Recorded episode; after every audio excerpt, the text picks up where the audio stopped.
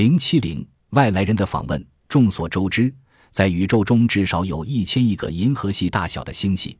而银河系本身又有两千亿个太阳系，因此其中一定会有与地球环境相似的星球。那么，那些星球上也应该同地球一样有着智慧生物。当然，并不是所有的外星智慧生物都能借助飞行器到达地球，但起码有少数外星球的智慧生物能做到这一点。美国当局在一九九七年进行的一次民意测验显示，百分之六十八的人相信确有飞碟存在，而有百分之三十二的人却认为上帝从来不会制造外星人，相信有外星人同相信人死后可以上天堂一样不可理解。为此，在美国国内还一度引发了一场大争论。外星人造访地球当然有许多难题。那就是银河系中离我们最近的仙女座 M 三十一和外星系，距我们也有二百万光年左右。假如真的曾有外星人乘飞碟来过地球，那么他们即使用光速飞行，时间也还是太长。除非该外星人长生不老，或者能活一万岁以上，或者飞碟速度是光速的一百倍，但实际上这点都是不可能的。尤其是后一点更让人难以置信，因为目前。最快的宇宙飞船也只能是声速的两倍，还不及光速的千分之一。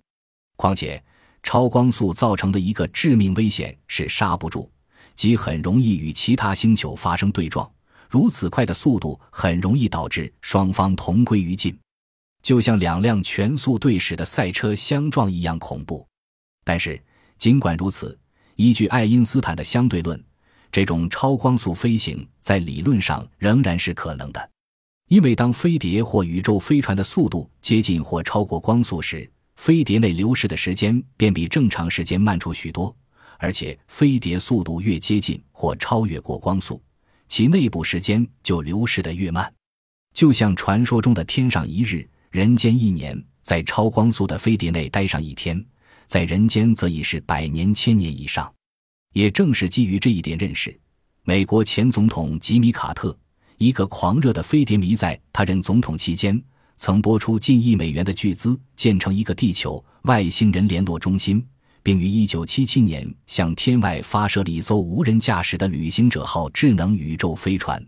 在飞船上，不仅标出了地球的位置，还特意画出了男人与女人的全身图，并伴有二十八首世界各地的名曲。其中包括中国两首古曲，卡特的一段话也用五国语言录了过去。这是来自一个遥远的小型世界的礼物，是我们的声音、我们的科学、我们的意念、我们的音乐、我们的思考和我们的情感的象征。我们正努力延续时光，以期能与你们的时光共融。我们希望有朝一日，在解决了所面临的困难之后，能置身于银河文明世界的共同体中。这份信息把我们的希望、我们的决心和我们的亲善传遍广袤而又令人敬畏的宇宙。对于卡特总统所做的这一切，许多人都以为是痴人说梦，因为该飞船的速度并不比音速快多少。这样的速度要飞出太阳系都需千年以上，更何况要飞越整个银河系了。但支持者仍然持乐观态度。说不定恰好有一群外星人驾着飞碟碰见于该飞船呢。反对飞碟存在的人又提出了另一个观点，那就是尽管飞碟之类的物体非常奇异，但一般目击者对外星人的描述太像人了。他们认为，虽然宇宙其他星球的生命形式可能也像人类一样由原子和分子组成，但进化过程中必定有着大相径庭的差异，因此。可以推断，外星人应当与地球人完全不同，所以他们认为，目前世界各地的目击者对外星人的描述纯属虚构。此外，持怀疑态度的科学家还认为，假如外星人能自由出入大气层，能实现惊人的飞行速度，征服时间和空间，那就说明他们的科技已达到了无所不能的地步。那么，他们为什么不以更方便、更有效的方式与人类联系呢？在没有彻底弄清事实真相之前，确实有许多疑点存在。正是由于这大量的疑点，人类才产生了焦虑和旷日持久的争论。